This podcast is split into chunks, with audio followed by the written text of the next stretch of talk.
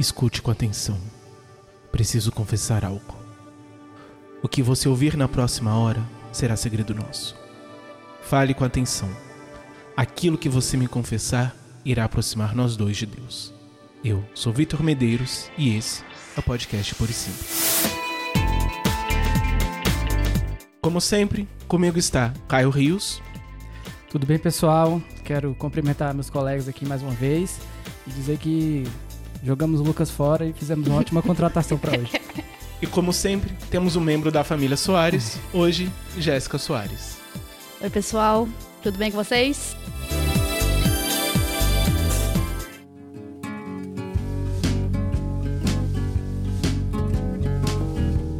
Jéssica, qual o papel do outro na nossa santificação? É, eu acho que o outro é fundamental na nossa. Não, não só no papel da santificação, mas na nossa caminhada cristã. Porque são as pessoas. Eu acredito muito que Deus usa as pessoas tanto. Não vou falar pro bem e pro mal, né? Mas ele. É assim, impressionante como as pessoas são usadas para nos capacitar ou para levantar a gente, né? E também, é, até quando, quando você encontra alguém muito difícil e que essa pessoa te molda, né? Assim, no sentido de você adquirir mais paciência, mais benevolência, é, você conseguir caminhar com essa pessoa que é muito difícil, isso também ajuda a gente muito. Então, o outro, no, no, na acho que não só na santificação, mas na vida nossa, na nossa vida cristã, eu acho que o outro é fundamental. Eu acho que a gente não ia conseguir é, se santificar e conseguir prosseguir sem o outro. Até porque, assim, na, na vida cristã a gente não tem só, só os membros por igual, né? A gente também tem pastor, tem os nossos líderes que ajudam a gente a, na, na vida cristã, no nosso caráter, na formação. É, e essa parte que eu falei, eu acho que a parte talvez mais, mais difícil seja enxergar o outro nesse papel de dificuldade, sabe? De quando a pessoa é muito difícil, você tem que enxergar ela como um bem para você. Isso é muito difícil. Por exemplo, eu passei um tempo no multimídia. e eu sei como é difícil quando uma pessoa chega para você ríspida ou chega para você pedindo alguma coisa que você às vezes tá até ó, na hora fazendo outra coisa importante, fulano vai e pede, ei, pega uma água ali para mim. Você fala, meu Deus, você não tem pernas. Mas você tem que pegar o copo de água pra pessoa, porque você tá ali pra servir, afinal de contas, né? E é muito difícil, assim, não só no multimídia, cara, em qualquer área que você for. Se você ficar ali no estacionamento e você falar pro irmão, fulano, estaciona aqui porque é melhor tal, e fulano fala, não, não vou não. Você fala, Hum, é mesmo? Ah, mas vai, que senão eu furo por dentro do seu carro. Então, assim, toda hora a gente tá sendo moldado. Isso, eu acho que acredito e santificado, porque isso faz parte da, do nosso crescimento, né? Provérbio 27, 17 diz: O ferro com ferro se aguça, assim o homem aguça o rosto do seu amigo. A sua fala me lembrou muito esse texto, uhum. que é justamente isso, que muitas vezes nesse atrito, digamos assim, nós vamos nos aperfeiçoando um ao outro. Então nós Exatamente. vamos. Existem coisas em nós que Deus precisa trabalhar, uhum. e aí uhum. nesse contato com o outro, nós podemos ser trabalhados. A, a, o papel do outro na nossa santificação muitas vezes vem disso, de o outro revela em nós aquilo que nós precisamos mudar, transformar e trabalhar. É, eu não tinha pensado por esse lado da treta, não, quando eu vi a pergunta. Eu pensei mais do lado do, do amiguinho que ajuda Amiguinhos, e tal. né? É, mas, mas é verdade. Eu não, eu não, tinha, realmente eu não tinha é, analisado por essa parte do, do, do papel das relações, não no sentido só da amizade, como a gente falou na última vez. Mas nesse sentido também que as próprias relações são instrumento de Deus para você melhorar em, em, vários aspectos. E você também pode ser uma, uma ferramenta. Eu não gostaria de ser a ferramenta da treta, né? Eu queria ser um amiguinho, mas. Não tá. gostaria, mas. Ah, eu não tenho pra onde fugir, não. mas é engraçado que até no, na amizade, assim, é, a gente aprende muito, assim, a, a ser trabalhado, porque às vezes, assim, eu sou uma pessoa muito intensa. Então, eu entro numa amizade, isso é um problema gravíssimo que eu, que eu, que eu tenho de... que chega da raiva. Eu entro numa amizade assim, pá, entrei, entrei de cabeça, pum. E aí você vai descobrindo que a pessoa não necessariamente é tão intensa quanto você. Então, você tem que ir trabalhando desde você, às vezes, é... sei lá, fulano te respondeu, vou te daqui a três dias. Você tem que trabalhar em você esse sentimento, assim, de querer matar a pessoa. E não vou matar, porque a pessoa esquecida, sei lá, tem mais o que fazer, enfim. Às vezes é complicado quando a pessoa demora, seja amigo, marido, né? Marido, marido, marido, querido. Demorou pra responder, eu já toquei. Ali seguindo ele no Uber, vendo onde é que ele tá. Mas é, é, Esse negócio é muito engraçado. Inclusive no casamento. Eu acho que no casamento talvez seja o melhor exemplo para dar de, de como é que a gente se aperfeiçoa. Porque a gente só vai. A gente conhece mesmo a pessoa quando mora, quando mora junto, né? Vocês têm a família de vocês, então vocês conhecem seus irmãos, seus pais, mães, etc. E quando a gente tá morando com outra pessoa e dormindo, e às vezes o tempo inteiro com a pessoa, você vai descobrindo, não só na pessoa, mas em você, umas coisas que saem, uns monstros, né? Eu sou um monstro de madrugada. Se Lucas me acordar sem querer de madrugada assim, pisou em mim, cara, acorda um bicho papão quero derrubar ele da cama. Aí depois no outro dia ele me conta e eu falo, não, eu não. Eu mesmo sou uma princesa. é, e é muito interessante isso do da gente ser trabalhado. Acho que muito mais, talvez, eu acredito, que a gente é muito mais trabalhado na, na dificuldade da relação, seja em amizade ou não, do que talvez, é, igual o Caio falou, né? De amiguinho, assim. Acho que a maternidade também deve ter esse seu fator, né? Oh, Deus, azar. Mesmo sendo um, um, menino que tem dois anos agora, é, eu entendo que é, no seu entendimento como pessoa deve ter é, tido uma influência forte no processo de santificação também, não? Sim. É, a maternidade ela muda muito a gente. É engraçado que Desde a gravidez, assim, você vai. Você não, não é igual quando nasce. Na gravidez você vai pensando e tal, sentindo aquelas azias, aquelas coisas boas. Você fala, gente, esse menino tem que sair agora. Quando a Zaf nasceu, é, vem muitas coisas boas e vem também as coisas. Inclusive, eu acho que eu, no aniversário dele eu escrevi isso.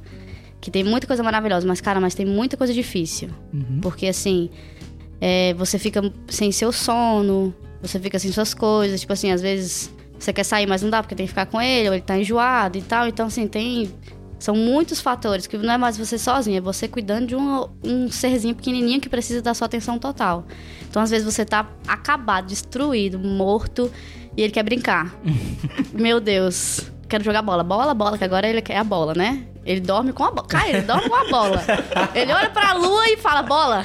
Tá? É o nível do azar com a bola. E aí, é não tem mais você, entendeu? É, você é, é, é, da criança, então não tem mais esse negócio, ah, tô cansada, ah, quero dormir mais um pouco, não, quero sair. Não tem mais, entendeu? Então, uhum. é impressionante como é que as suas, como é que fala?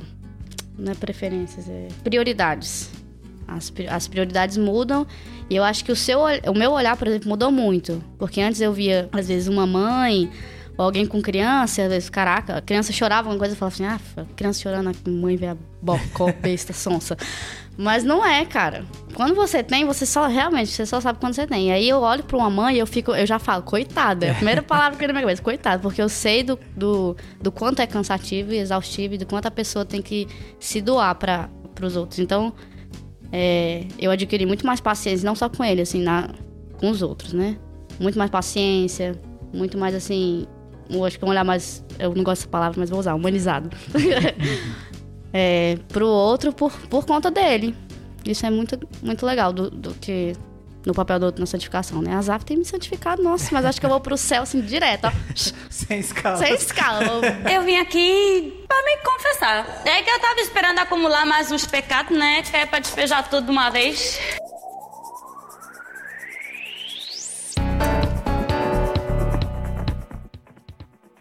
Está aflito alguém entre vós? Ore. Está alguém alegre? Cante louvores. Está alguém doente? Chame os presbíteros da igreja, e estes façam oração sobre ele, ungindo-o com óleo em nome do Senhor. A oração da fé salvará o doente, e o Senhor o reestabelecerá. E, se tiver cometido pecados, ser-lhe-ão perdoados. Confessai os vossos pecados uns aos outros e orai uns pelos outros, para ser descurados muito pode a súplica fervorosa do justo. Elias era homem de natureza semelhante à nossa e pediu, com fervor, que não chovesse. E não choveu sobre a terra durante três anos e seis meses. Tornou a pedir, e o céu deu chuva, e a terra produziu o seu fruto. Meus irmãos, Se algum de vós se desviar da verdade e algum outro converter, sabei que aquele que converte um pecador do erro do seu caminho salvará uma alma da morte e cobrirá uma multidão de pecados. Tiago 5, do 13 ao 20. Ah, ok. É, o versículo 16 fala para a confissão apresenta como uma uma ferramenta para você ser curado, né? Então você confessar os pecados uns aos outros e orar. E depois tem um dos, umas partes de versículos mais famosas que é a oração de um justo é poderosa e eficaz.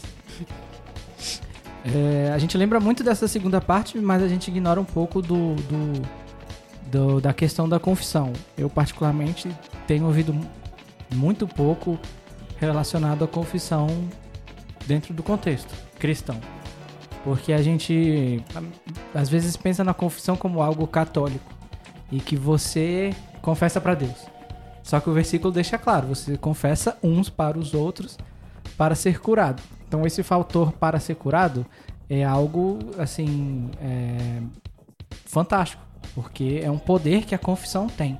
Lógico, tem a oração e tal.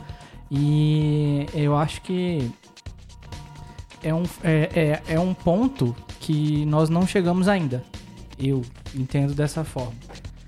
Porque, assim como a gente falou sobre amizade, eu acho que você chegar no ponto de confessar, ele exige que vários passos já tenham sido dados antes. Então você pensa como se fosse uma escada. Essa escada tem 30 degraus. E você. E a confissão é o trigésimo. E você tá no um ou dois, que é, sei lá, você conhecer seu irmão.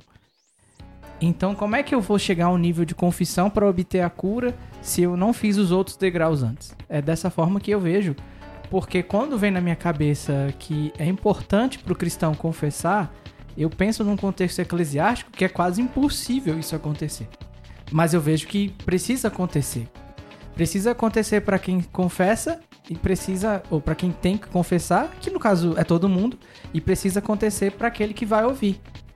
Então, se eu paro para pensar, poxa, eu tenho que me confessar e eu não, ve é, eu não vejo ninguém que, que eu consiga ter confiança, como é que isso vai acontecer? Então, o degrau da confiança eu ainda não cheguei. O degrau de crer que a pessoa não vai me julgar, eu ainda não cheguei. E eu, quando eu digo eu ainda, acho que a comunidade ainda não chegou. Então, ao mesmo tempo que eu vejo que é algo que pode ser muito libertador para nós, se a gente tivesse uma cultura de confissão, e de ouvir e de entender e de saber que o fato de um estar tá confessando o outro não é que ele é, não é algo que tem que ser encarado como um crime, mas como um passo na caminhada cristã. Então, é, para mim é algo maravilhoso e que eu tenho dificuldade para enxergar isso sendo colocado na prática num contexto eclesiástico que vários fatores não foram abordados ainda na hora de, de se chegar à confissão. E eu acho que o que a gente está fazendo hoje é uma ferramenta que pode cooperar. E talvez seja um, um, um, um, um passo importante para várias comunidades começarem a pensar dessa forma, né? Então, como é que a gente se porta próximo do, do, dos meus irmãos? Como é que eu posso ser um agente de confiança para alguém que vai se confessar para mim? E eu não, não é que eu queira que as pessoas se confessem para mim. Eu quero ser alguém que pode ajudar. Uhum. É a cura, que é o, é, é, o objetivo é a cura. O objetivo não é fofocar, não é saber da vida do outro. O objetivo é você ajudar o seu irmão a ser curado de determinado pecado. E você também se sentir à vontade de, de, de falar seus pecados. Isso, às vezes, é, nem é só é, numa, numa prática pecaminosa. Numa dúvida que eu tenho, né? Com quem que eu vou ter uma palavra com relação à minha dúvida? Quem vai me aconselhar com relação é, a, sei lá, a, a, uma vontade que eu tenho de experimentar algum, uma substância, por exemplo. Então, a gente tem que. As que... tentações, né? Hã? Tipo, Isso, confessar tentações, tentações é, exatamente. né? Então, eu acredito que temos que avançar em vários passos para a gente conseguir construir uma, sociedade, uma, uma comunidade cristã madura o suficiente, onde a prática da confissão mútua ela é comum, digamos assim. Eu vim. Eu fiz o um seminário, né? Pra quem não sabe, gente, eu fiz um seminário durante um ano e meio. lá na MCM. Lá na MCM eles tinham essa prática. Uhum. E quando eu cheguei lá, eu vim da Assembleia, lógico, né? E, é, e pra mim era, tipo, chocante. Porque as pessoas É, a primeira coisa que você tem que fazer quando chegar lá, na verdade, é você contar a sua vida pra, pra pessoa, pra, tipo, seria o seu líder, né? Quando você, quando você chega lá. E quando eu fui fazer isso, eu nunca tinha feito isso. Então, assim, eu contar todos os meus podres, eu fiquei, não mesmo. porque, porque, realmente, quando a gente não tem uma prática de, de você contar algum, sei lá, de confessar pecado, é, quando, quando a pessoa fala, quando você chega num lugar, eu pelo menos, foi, foi muito impactante eu ter chegado e ter que abrir minha vida inteirinha. E tinha que abrir a vida inteirinha, porque a pessoa, pra mim, parecia que era o olho do Espírito Santo olhando pra mim. Então eu falei assim, não, mas não vai dar pra mentir, né? Que eu tô acabando de entrar no seminário. E aí eu falei tudo. Quando eu falei tudo, foi um peso que saiu tão grande de mim, eu lembro com. Caraca, eu lembro como se fosse hoje. A primeira vez que eu me confessei, parecia o, o padre lá. Mas eu acho que eu nem lembro de- se eu tinha, já, já tinha lido esse versículo de, de Tiago. Mas aí, com o passar do tempo lá, é, eu acho que de tempo em tempo você tinha que fazer isso, né? E aí teve um dia, assim, eu tinha. Eu, como eu, eu sou cuscuz, eu morro abafada. Então eu não, eu não, não- eu não sou muito de falar, né? As coisas. E aí, é, lá, eu era muito pior. Hoje eu até falo e tal, converso simplesmente com o Lucas e é mais fácil. Quando eu tinha 19 anos, era muito difícil falar, porque eu era muito fechada. Então, assim, quem é cuscuz, gente, você que se identifica no fator cuscuz, eu sei que é, pra você é difícil. E aí teve um dia que eu acho que eu confessei que essa primeira vez que eu entrei, aí passou um tempo, eu tinha que conversar com a pessoa que estava me acompanhando. E aí, graças a Deus, eu estabeleci um vínculo legal com essa pessoa. Ela era uma. Eu acho que ela, se eu não me engano, era pastora. Não sei. Enfim, ela era líder lá. E aí ela me acompanhava sempre. Isso é muito legal, de ter uma pessoa te acompanhando e de você poder contar para pessoas coisas mais absurdas que vêm na sua cabeça. Porque a gente, realmente tem a confissão do pecado, né? E, mas tem aquelas coisas que você pensa lá. Eu lembro que eu passei por uma situação horrível de crise de saber se Deus existiu ou não. Dentro do seminário, gente, pelo amor de Deus. E eu ficava, e eu li a Bíblia, e eu li ali e falava assim, Deus, eu sei que você existe, mas na minha cabeça aqui tá difícil. E aí eu tava vendo uns conflitos estranhos, e aí eu, e eu contava pra ela, e assim, eu não sentia olhar de julgamento. Era, ela sempre orava por mim. E me ajudava e aconselhava e tal. E isso pra mim foi magnificamente magnífico. Muito bom. Porque realmente existe um negócio de cura. Eu não sei, é, é, é de Deus isso mesmo. Porque quando você fala sobre cura. Mas eu ia contar alguma coisa que eu lembrei. Me perdi e lembrei. É, teve uma vez que eu tava lá e era a aula da uma mulher chamada Pastora Adriana. Era, foi essa pessoa que eu me confessei pela primeira vez. Ela tinha o olho do Espírito Santo olhando pra você assim, ó. e aí, eu acho que teve um momento da aula que a aula fugiu um pouco, né, do, do script. E aí ela sentiu que de dar uma oportunidade das pessoas confessarem diante dos outros. E aí começou um monte de gente. Começou um monte de gente e eu de boa, né? Fala, tô de boa aqui, não preciso disso. Aí eu sei, cara, começou um negócio dentro de mim, um fogo, assim, ó, um negocinho. Eu falei, eu sei o que, que é isso. Que eu sei que é quando Deus tá aqui dentro de mim falando pra eu fazer alguma coisa. E aí começou, começou, começou. Aí eu sei que eu não aguentei mais. Eu, de um súbito, levantei minha mão. Depois que eu levantei minha mão, eu falei, o que que estou fazendo? Tô arrependida já. É, eu, tô, a mão. eu, eu quero ir ao banheiro, na verdade. e aí, já era, né? Levantei a mão, fui lá na frente. E eu falei um monte de coisa. E foram coisas, assim, muito constrangedoras. Muito. E aí eu falei... E eu lembro que tava chovendo no dia. E eu tive que falar mais alto, porque estava chovendo e o, e o ambiente era aberto, né? É... E depois desse dia, foi um. Foi assim, se eu já tinha um peso a menos, foi um peso muito a menos, porque foi pra todas as pessoas da escola que estavam lá. Que eu falei Aí todos é os coragem. podres. Coragem, meu filho. É coragem. Mas depois que eu levantei minha mão, podia baixar? Não. e aí, esses foram. é, essa palavra, pra mim, faz muito sentido porque eu vivi. Uhum. Então, assim, pelo fato de eu ter confessado, não só como pessoa, mas assim, confessado na frente de todo mundo, isso pra mim é mais fácil hoje de, eu, de, uma pessoa chegar pra mim eu poder confessar pra ela. E, e é, é um peso que vem a menos. Porque assim, quando a gente confessa pra Deus, você sai um peso, porque ele purifica a gente dos nossos pecados e tal. Mas quando. Eu, aí eu, eu acho fantástico de Deus, porque ele. Ele fala pra gente confessar pra ele, mas ele dá outra escape, dá cura. Uhum. Que é confessar pro outro irmão.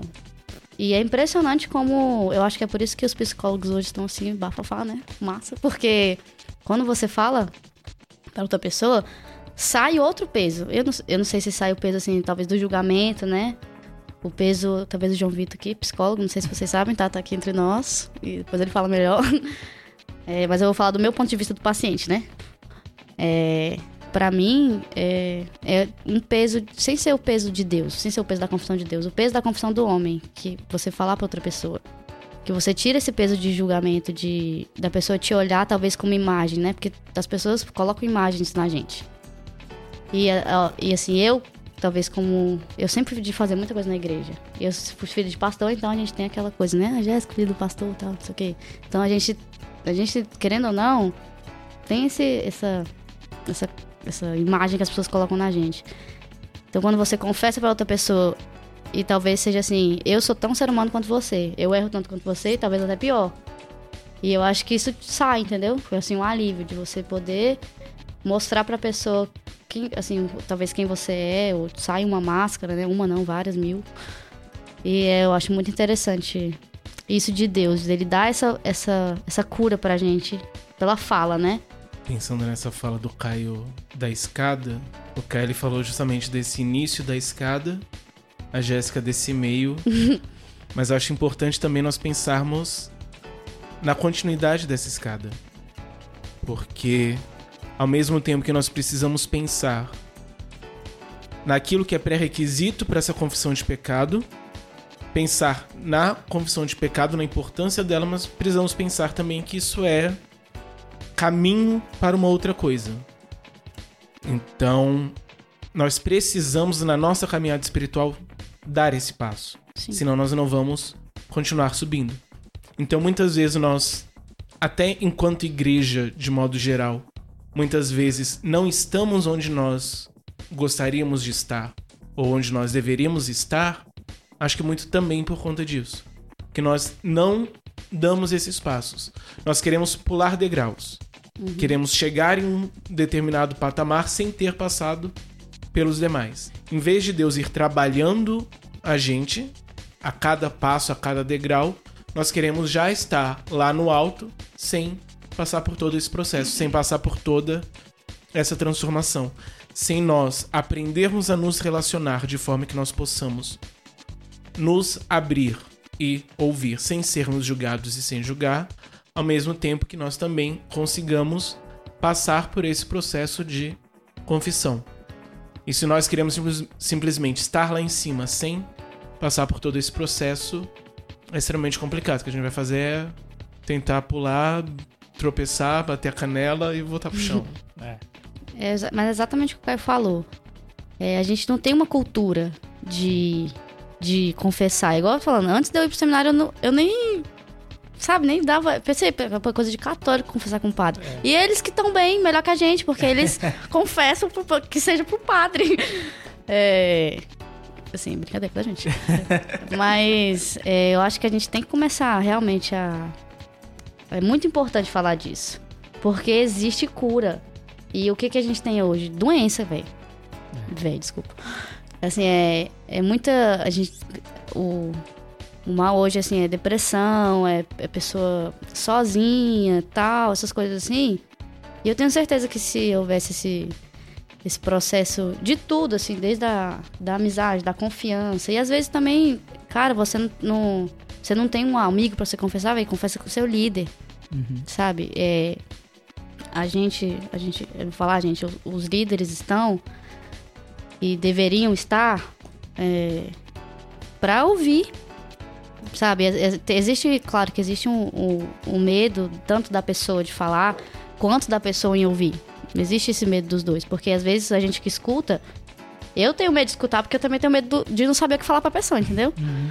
É, é engraçado isso, mas é, Deus na hora do, do, desse, desse momento, eu sempre, quando eu vou escutar alguém, eu sempre oro muito. Porque eu sei que é uma coisa muito importante uhum. da pessoa falar. E às vezes a pessoa fala e. E às vezes a pessoa só quer, ser, só quer falar, sabe? também eu, eu acho engraçado isso, que a gente às vezes escuta a pessoa e a gente não tá ouvindo, a gente tá, tipo assim, pensando o que, que eu vou falar, o que, que eu vou falar, o que, que eu vou falar, o que, que eu vou falar, eu preciso falar um versículo, eu preciso dar uma palavra para aquela pessoa, não sei o que, a gente não escuta o que, que ela tá falando. E eu acho importante, assim, eu acho que teve um dia que eu tava ouvindo, não sei o que, no, no Instagram, e eu vi que a pessoa às vezes só quer falar e você só tem que ouvir. É, é muito, vai ser muito mais valioso pra pessoa, porque você vai estar tá prestando atenção. No uhum. que a pessoa tá falando. E mesmo que você não fale nada, que você só ore, sabe?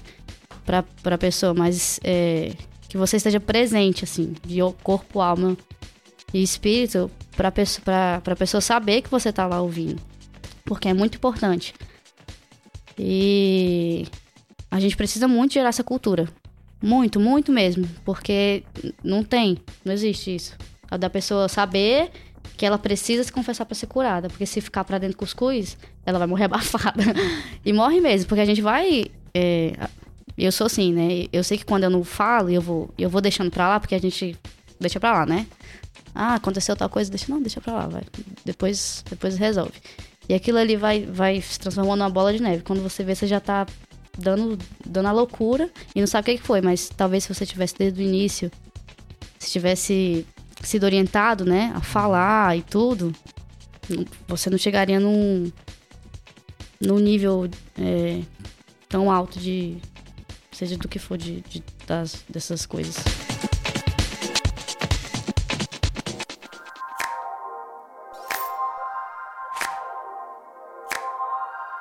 Quais os limites e dificuldades em confessar os pecados a outrem?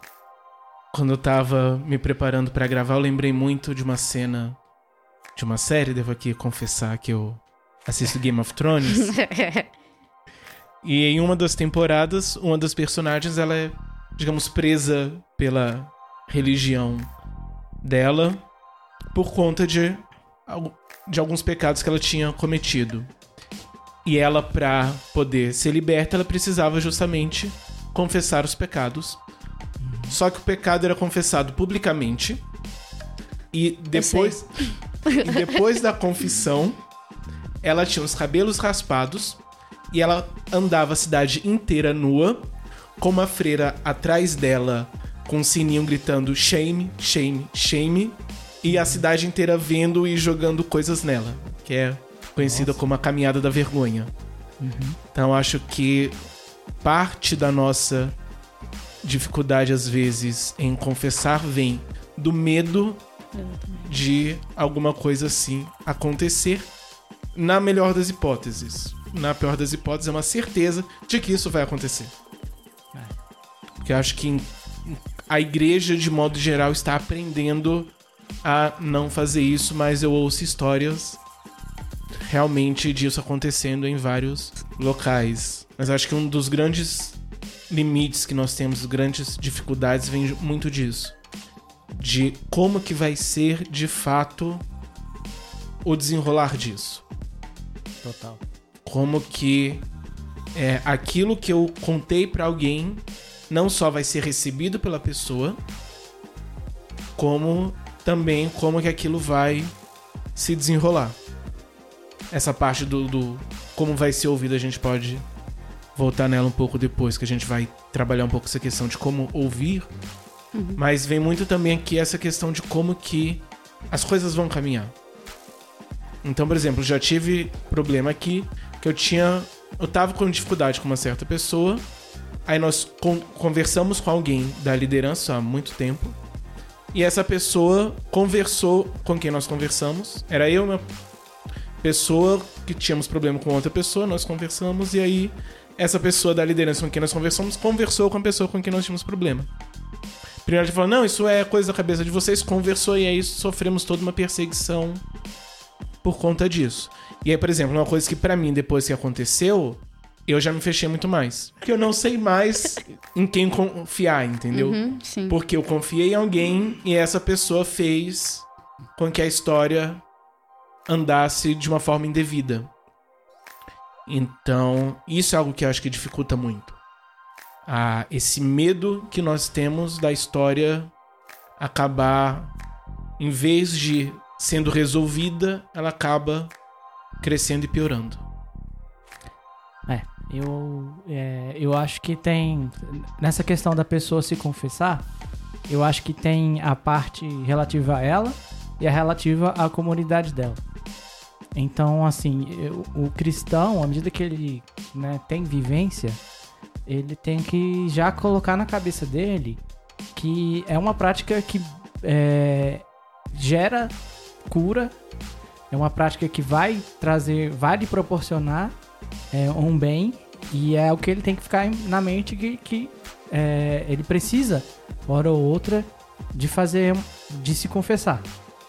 Então, assim, é, e com isso eu digo porque tem fatores que nós mesmos colocamos para impedir a situação que não necessariamente tem relação com a igreja, né? Pode ter uma relação com, com outros medos e tal.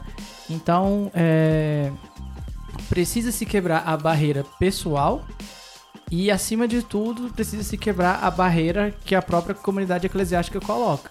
E aí é o, é o que você colocou. O que eu acho, e aí já é a minha confissão, é que a, a, a, a gente às vezes está num contexto em que as palavras não ditas fazem têm mais efeito do que as ditas. Então, por mais que eu tenha, esteja num contexto que a, a palavra seja bem colocada no, nos sermões, ou que, a, assim, num contexto mais, assim, genérico, todo mundo se fala bem e se respeita, mas as atitudes das pessoas é, elas revelam uma postura que ela te oprime e ela te deixa, te coloca medo. Principalmente nesse fator. Então eu tenho uma cultura que está valorizando a, a ultra santidade. Eu tenho uma cultura que o, o, o, o pecado ele é ele é quase um crime, no sentido que você. A ideia que se passa é que você vai ser culpado como se fosse um criminoso, sei lá, digno de morte. E é, isso me chateia.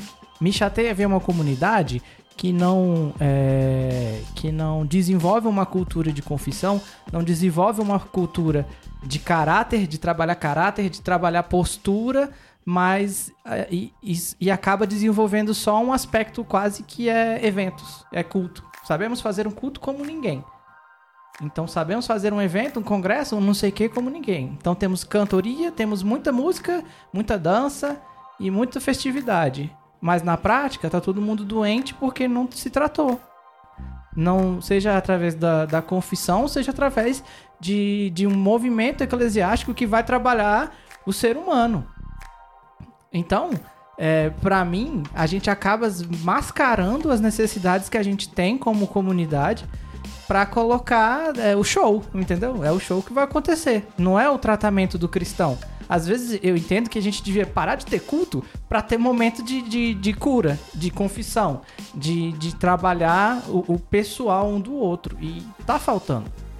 Então, se eu quero ter uma comunidade que, que, que entenda que, que isso que a Jéssica sentiu, esse, que comece a, a se sentir à vontade para tirar esse peso, que é algo maravilhoso na vida do crente, eu acho que a, o fator cultural tá, tá dificultando. Tá dificultando demais, assim. É, é um nível que eu, eu é, acho que eu não tô quase não suportando, assim, falar, vai, para com isso, entendeu? Vamos cuidar das pessoas. Vamos cuidar das pessoas. Às vezes, se a gente tem uma cultura que, que valoriza a confissão e as pessoas que ouvem é, é, entendem que estão sendo instrumentos de Deus para cura e que elas também vão ter alguém com quem se confessar, a gente só vai crescer, entendeu?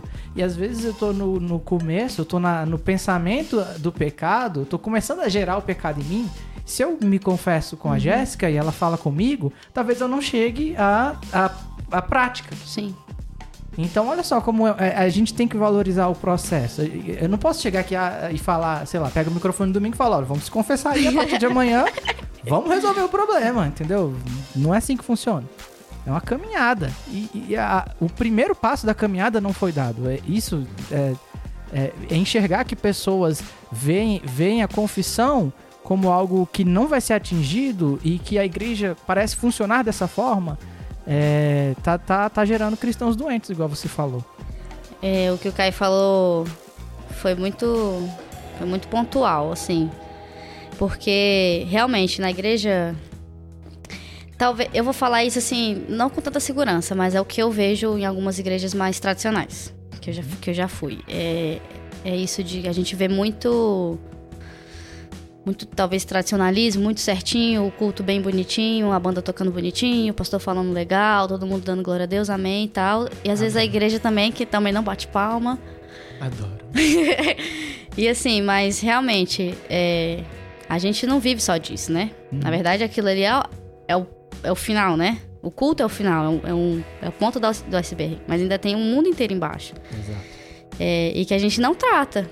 Como eu disse, eu nem não ligava para esse versículo. A gente passa batido nele, né? E a gente passa batido em muitos versículos. E eu acho que principalmente quando se trata de, de, de caráter cristão, de, da sua caminhada, de você conseguir chegar onde, onde Deus quer que você chegue, existem muitos passos. E assim, você precisa ser muito trabalhado, você precisa muito é, aprender. Exatamente a pergunta, você precisa aprender os limites, tanto do, é, de ouvir, o, o que você também. Você precisa aprender também a falar, você precisa aprender, como na primeira pergunta, a ser trabalhado pelo outro. A gente, não, a, gente não, a gente não sabe disso. Quando você, quando você chega dentro do ministério, você não sabe que é outra pessoa. Você pensa assim, pô, todo mundo aqui é crente, então vai ser, vai ser um, um chalé, vamos dar mãos dadas todo mundo e friends forever. É, mas não é desse jeito, cara. Por quê? Porque a gente vem pra igreja, mas nós continuamos a ser seres humanos. E a gente vem com as nossas mazelas e os nossos problemas. Então, assim, é, são todo lugar, em todo ministério, em toda igreja, são pessoas que têm personalidades diferentes, têm coisas diferentes e é atrito toda hora, não é só porque a gente tá na igreja que é, que é tudo ótimo. Por favor, você que tá vindo pra igreja, não pense que você tá vindo pro Friends, nem pro How I Mother, não está. você tá vindo pra um lugar de tretas. Treta, a igreja é muito boa, tá, gente? Mentira. Mas aqui, assim, a igreja é um lugar, cara, de que tem que é um, um monte de gente, ué. Aí a gente sempre a gente pensa que não vai ter problema, a gente vai ter muito problema. Então, é, talvez tenha, tenha uma placa, né? Você está vindo para um lugar onde tem problemas. é um hospital. E assim, aqui a gente precisa ser trabalhado né, é, em tudo nas nossas áreas. E nessa parte de, da pergunta, né? Das dificuldades que tem, do, tanto de ouvir quanto de falar. Eu acho que principalmente assim, na dificuldade de falar, eu já, já falei isso, né? Eu, eu sou a pessoa que tem a dificuldade de falar, assim. Porque eu penso que a pessoa. A minha imagem vai cair, vai ser destruída, igual um castelo. Porque você vai falar coisas ruins pra pessoa. Não, eu acho que a pessoa vai no dia seguinte postar tudo no Facebook. É. Você não tá entendendo. Vai pegar no microfone. É. Hoje em dia você tá falando, ela já tá fazendo a live no Instagram. É. Antigamente, eu, assim, essa, essa época já, já teve aqui na igreja. De se você caísse em pecado, eram os pecados, assim, os mais comuns, né? Gravidez e o... o antes do Gravidez e o processo antes da gravidez. isso, todo o processo... É, É, que parece que só existe esse pecado. é, entendeu? exatamente. Ninguém chega pra falar, então, ontem eu menti É. e eu acho que eu tenho que ficar de banco. Mas é. Tinha que, ó, o pastor chegava lá na frente, falava, então, fulano vai ficar de banco durante, sei lá, dois meses, ou três, porque fez isso, isso, isso e isso. Caraca, e quando eu olhar. Quando eu. Quando eu fico pensando assim. Eu ficava pensando, eu acho que era por isso que eu não me confessava, talvez. Porque eu sempre pensava que o pastor ia chegar lá na frente e ia falar assim: Irmã Jéssica fez tal, tal coisa, vai ficar de banco dois meses, porque fez isso, isso e isso. Véi, isso é muito vergonhoso. Vamos aqui assim- para o avisos. Lembrando, tem congresso tal dia. Temos o evento das mulheres tal dia. E a Jéssica cometeu tal pecado e vai ficar de banco. Cara, imagina isso, gente. Eu acho que assim, eu fico pensando no desespero das pessoas, sabe? Nossa. Na, na época antiga. E assim, como, como as coisas vão passando de geração em geração, eu acho que isso foi passado. Porque eu lembro disso quando eu era talvez adolescente. Ou menor um pouquinho ainda. Na, na nossa igreja a gente não vê mais. Mas eu acho que em outras igrejas por aí, talvez ainda tenha essa prática. E isso pra mim é uma castração na vida da pessoa. Porque se eu tô chegando pra você, pro João Vitor, eu chego assim, pastor, e faço. Tô falando pra você, é porque eu não quero chegar lá na frente, porque senão eu faria isso. Eu pegava o microfone, eu fiz lá na MCM, falava, jogava no ventilador, toma todo mundo. Mas se eu tô falando assim pra você, eu não quero que você fale pra outra pessoa. Então eu acho que talvez esse problema que a gente tenha hoje na, nas igrejas seja de uma época de, de muito. Como é que fala? Rigor. É, para isso. Então eu acho que as pessoas foram castradas, Não sei provavelmente. exatamente se é um rigor, rigor, mas é, é, É outra palavra, esqueci. é não saber como lidar. Exatamente. é- Você pode ter um rigor, mas lidar da forma certa com rigor. Uhum. E pode tratar da forma errada sem rigor. E principalmente se nós temos só um pecado, ele é tratado dessa forma, então você está tratando sem rigor. Você está tratando só um tipo de pecado, mas está tratando da forma errada. Sim, e é, eu acho que assim, as pessoas foram provavelmente castradas, né? a se falar e hoje a gente não fala por, porque por causa do medo da ou da pessoa contar para outra pessoa ou da pessoa te enxergar de outra forma e talvez assim, caraca, eu falei falei para ele isso, à noite a pessoa não vai querer mais falar comigo. Ou então vai me tratar de forma diferente, vai pensar que eu sou menos ou mais. Eu acho que isso é um limite muito grande pro falante. É, quando eu falei aquela questão das palavras que elas não são ditas, mas elas fazem o efeito, é justamente é, é, graças a elas que as pessoas têm esse, esse receio, né? Porque eu já vi alguém que, que recebeu uma palavra e saiu jogando no ventilador ou deixando, ou abandonando a amizade. Então isso tem um valor forte para quem é a pessoa que está falando. E isso dificulta. Se eu, se eu me confessei uma vez com a pessoa e deu tudo errado, uhum. qual a uhum. probabilidade de eu me confessar de novo com alguém, Exatamente. né? Exatamente. Eu dou graças a Deus que eu. Assim, que Deus me conduziu a confessar lá. Uhum. Porque. É, eu, assim, foi de primeiro, eu confiei na pessoa e você. E, e, cara, não, você tem que ter. Assim, eu cheguei de primeira, mas eu senti firmeza, como se fosse assim, né? Senti uma vibe positiva na, nela é, eu, não, eu não fiquei insegura. Porque, assim, a pior coisa que tem é você falar e você sentir insegurança. E você, uhum. assim, você ficar pensando assim, meu Deus do céu, porque você pensa, né? Mas você sentir insegurança e, você, e, e acontecer uma situação ruim na primeira vez que você é. fala, é assim, você pode ter certeza que a pessoa não vai mais falar. A não ser que Deus haja, mova o, o mundo o espiritual.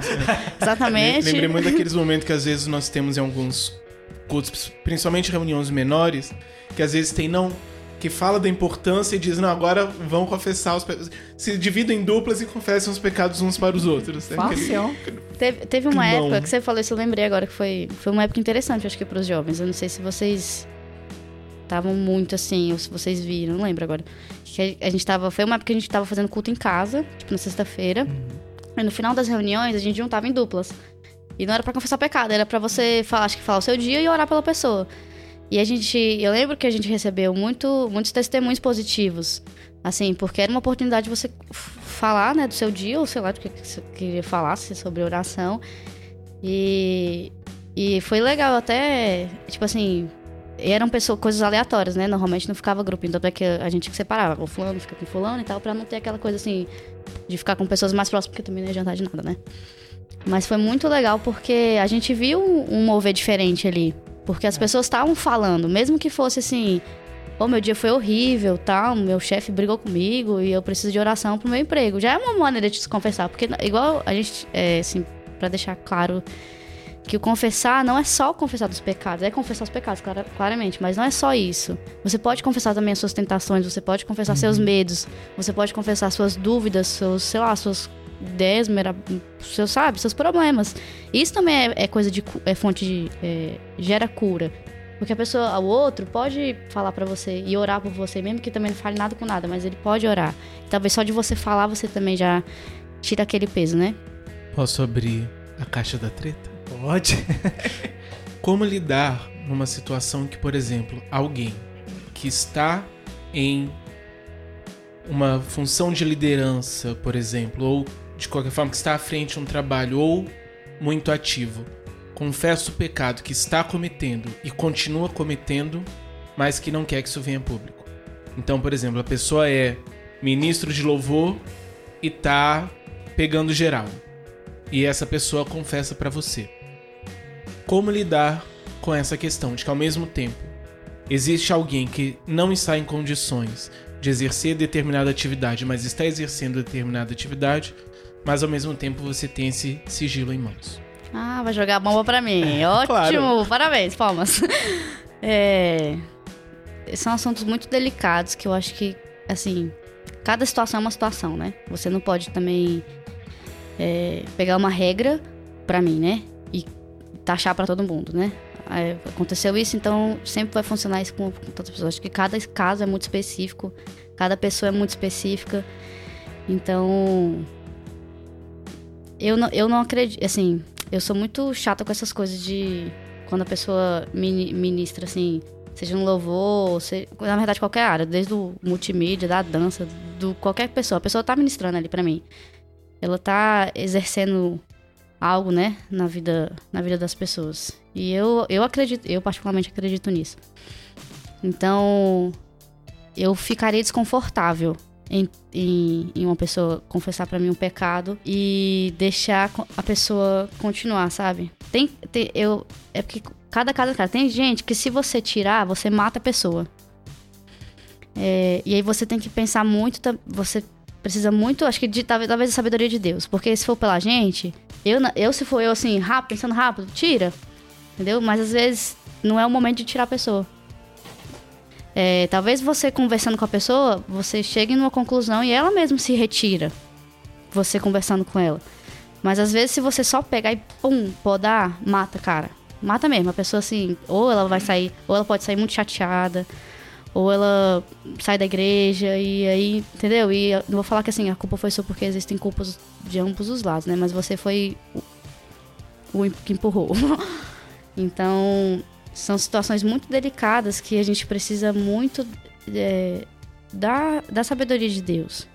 Porque ele conhece a igreja dele e ele conhece a pessoa e o coração da pessoa, principalmente.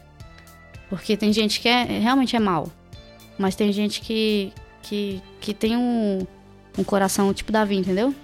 Um coração que é dele, voltado para ele. Então talvez a solução não seja só tirar a pessoa e arrancar dela e tal, e já chegar pro pastor e falar fulano, fulano, fulano. Talvez seja melhor você tratar com a pessoa sozinha e deixar ela, entendeu? E, e pedir misericórdia a Deus sobre essa situação. Então, para mim são situações muito delicadas porque você mexe muito com a vida espiritual da pessoa, é, de você poder destruir uma pessoa, sabe? Destruir ou não. Então, muita oração, meu filho, diria eu. É, o, o que me espanta nesse caso é a pessoa. Eu não entendo. Ela fez uma confissão ou ela falou no sentido do brother? Porque eu entendo a pessoa que quer se confessar, mas ela não, não quer um resultado disso, eu acho que ela não tá se confessando. Por que, que eu digo isso? No sentido de que se, se a pessoa. Se, a, a confissão tem esse propósito. Uhum. Eu me confesso porque eu quero me livrar daquilo. Sim. E se eu tô numa liderança, se eu tô praticando, um, eu estou pecando e tá tendo um prejuízo enorme espiritualmente, e eu me confesso e quero ficar, quero que tudo fique bem, uhum. eu acho que essa pessoa não tá interessada na confissão. Ela pode ter falado, é, sei lá, revelado um, uma história pra um brother nesse sentido. Entendi. Porque. É, e aí vem um problema. Porque uma pessoa, é, sei lá, esse cara falou pra mim, olha, eu tô fazendo tal e tal, tal, tal coisa. Só que eu quero continuar aqui sendo ministro e eu quero que nada aconteça. Então ele não se confessou, ele falou, entendeu? Então, Entendi. eu acho que o problema que o João tá apontando é justamente o que o escutador, o ouvidor, é, é, deve fazer. Será que fala pro pastor? Será que eu acho que o primeiro momento é você chegar na pessoa que falou e falou: olha, cara, eu, eu, eu é, você tá me colocando uma saia justa. Essa sua, é, isso que você falou é grave e isso precisa ser tratado. Uhum. E a posição que você tá de ministro, ela não combina com isso. Sim. Eu acho que é a primeira coisa e eu não sei qual seria a segunda, porque, sabe, fala pro pastor, não fala, e eu não, eu não sei. Porque se você fala pro pastor uma coisa que ele te confessou, né, você tá num você tá numa situação aí que você vai perder a confiança. Pode ocasionar isso que você falou, de você destruir a vida do cara. Ao mesmo tempo que você meio que sabendo que uma situação X está acontecendo, você tá deixando acontecer, mesmo Sim. sabendo, né? Então é uma sinuca de bico aí, velho. Eu vi muita questão dos pecados de estimação. Que muitas vezes a pessoa ela quer e não quer ao mesmo tempo se livrar. Uhum. Então, ao mesmo tempo que ela sabe que devia se livrar, ela quer manter e ao mesmo tempo quer que não tenha consequências disso. Então já vi muito esse tipo de caso, esse tipo de confissão. Da pessoa que ela sabe que o que ela está fazendo é errado e por um lado ela quer se livrar disso, mas que ao mesmo tempo ela mantém, quer manter. E às vezes decide, toma de fato a decisão de se afastar para poder manter. Mas sempre tendo em mente que aquilo que ela está fazendo errado. Ela sabe que aquilo está fazendo errado. Ainda que fique nessa ambivalência disso tudo.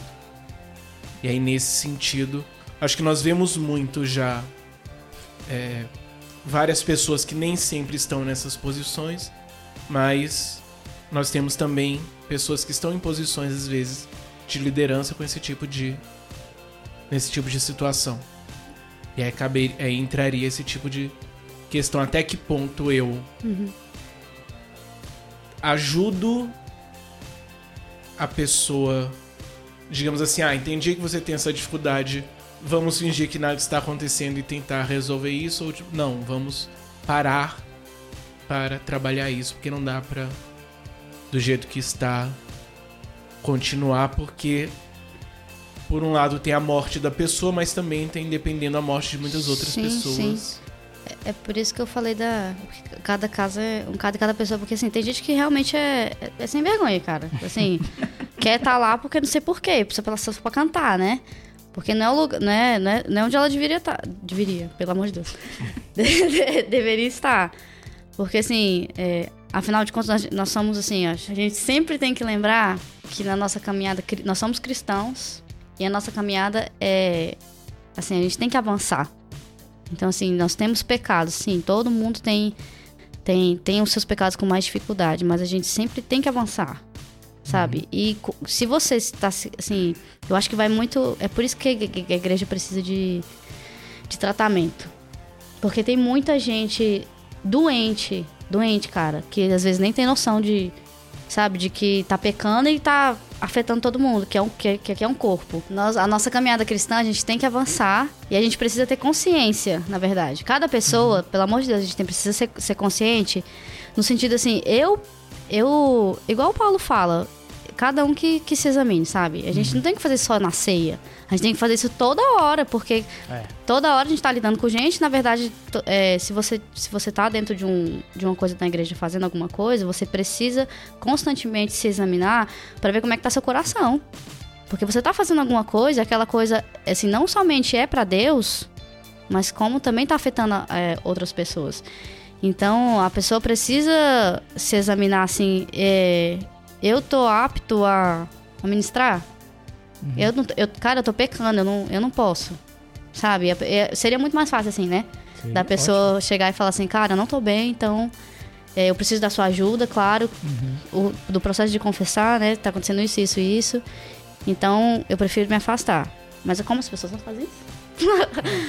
então, é, é um papel muito delicado pra mim disso de você passar ou não pra outra instância, né? E depende muito da pessoa, porque por mais que seja o seu amigo, talvez, é, às vezes você com certeza você pode matar, mas às vezes você vai aj- ajudar muito mais ele falando é, com quem você tem que falar, né? E aí é, fica Deus dará. Eu acho que é, aquele fator que eu reclamei da questão da cultura e essa questão da imagem, eu acho que tem um fator. Porque eu sou um líder, eu Uhum. sou um ministro, e aí eu tô aparecendo publicamente todo domingo. E aí eu tô praticando na prática pecaminosa. E aí não combina. E aí eu deliberadamente vou e falo, estou pecando, tenho que sair da minha posição e saio da posição, mesmo que temporariamente. Só que isso tem um, um impacto nas pessoas. Sim. Eu não quero que as pessoas saibam que eu tô pecando e eu saí, tal, tal, tal. Então, a- o que acontece? A gente é, tem essa questão da, da cultura que tá equivocada, da- dessa questão do, do julgamento, do que já falamos. Mas tem a. a- a- e, e- e graças a isso, a gente tem pessoas que não se confessam ou não saem de onde deveria sair por causa do fator externo, que as pessoas vão pensar, que as que as pessoas vão achar e tarará, tarará, tarará. Sendo que, pensa bem, qual seria o correto? Se eu vejo uma pessoa que abriu mão do seu lugar para que ele se desse um espaço para cura, é uma atitude muito cristã. Muito nobre e Exato, corajosa. é nobre cristã, porque eu, eu não quero estar nisso, eu quero me curar. Então, Uhum. assim, tô nem aí pra você, eu estou pecando, infelizmente, vou me curar, vou me consagrar e tô fora, entendeu? A igreja devia aplaudir isso. Não aplaudir o pecado, mas aplaudir o pecador que está lutando Atitude, contra né? o seu pecado e vai vencer. Uma Sim. vez que ele está dis- altamente disposto a isso. Mas eu acho que a gente, sei lá, não chegou a um nível que isso pode acontecer. Então, assim, eu me preocupo mais com a imagem. Né? A minha Tô imagem. pensando nem só na questão de sair, mas podemos ver isso na ceia. Que às vezes. Na verdade, você pode ver, quando vai distribuir a ceia, tem um monte de pessoas olhando assim pros lados pra É. ver tipo assim, quem, Pra quem não quem, tá- quem é que tá pecando aqui. É, quem, quem é que não tá tomando a ceia? E aí a pessoa não pega, tipo, hum. E ao mesmo tempo você vê algumas pessoas com cara de. Que, que tá se sentindo culpado, mas tipo assim, vou tomar porque. Tenho que tomar, né? Porque vão ver que eu não Exato, tô tomando e vão me Então, julgar. Olha o ciclo aí da, da- da- da porcaria, entendeu? Olha como é que funcionam as coisas. É o que a gente comentou na no negócio do pecado, entendeu? Eu peco ao a apontar o pecado dos outros. E aí, né? É, a gente tinha que muito, muito mais se ajudar, né? Sim. É, do que. e- Mas é, é até difícil, porque assim, é, eu, eu falo pra mim mesmo, eu quando não vejo alguém tomando ceia, eu, eu penso. Ê, fulano, fez merda. então, assim, é, um- é um. Como é que fala? É uma coisa que a gente tem que se confessar também, né? É. De- dessa, dessa coisa do julgamento. Eu acho que essa questão da ceia comigo, eu acho que eu sou tão lesado que eu, eu não percebo. Eu não percebo. Acho que é porque eu fico lá de cima tocando. É, aí eu fica, olho "Hum, tudo. Olha só. Hum, aí olha lá o Caio, é. olhando com cara de bunda pra cá. Me perguntando agora, será que os presbíteros que entregam a ceia, eles precisam confessar antes de tomar a ceia de tanto que Eu julgaram? ia, eu ia. Eu, É, na eu verdade, eu ia ia. entregar de venda. Tipo Bird Box. É. Toma aqui a sua ceia, não tô vendo Exato. nada. Mas a sua fala me chamou muita atenção essa questão de nós olharmos para o todo. Pensarmos esse desenvolvimento da igreja não do ponto de vista individual, mas do coletivo.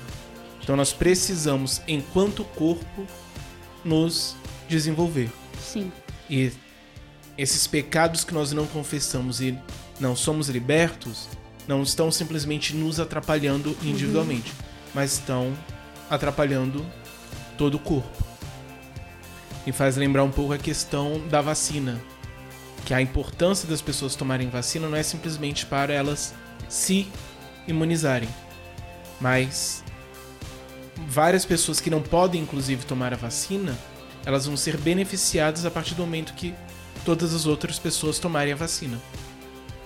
Então você não está simplesmente fazendo bem para si, mas fazendo bem para toda a coletividade. Sim, é tipo eu grávida, tendo que comer vegetais e, e várias outras coisas, e várias vacinas, inclusive, que eu tive que tomar por conta, é, por conta da criança, né, que você tá carregando. Então, é, vou dar uma aula de gestação pro pessoal da igreja.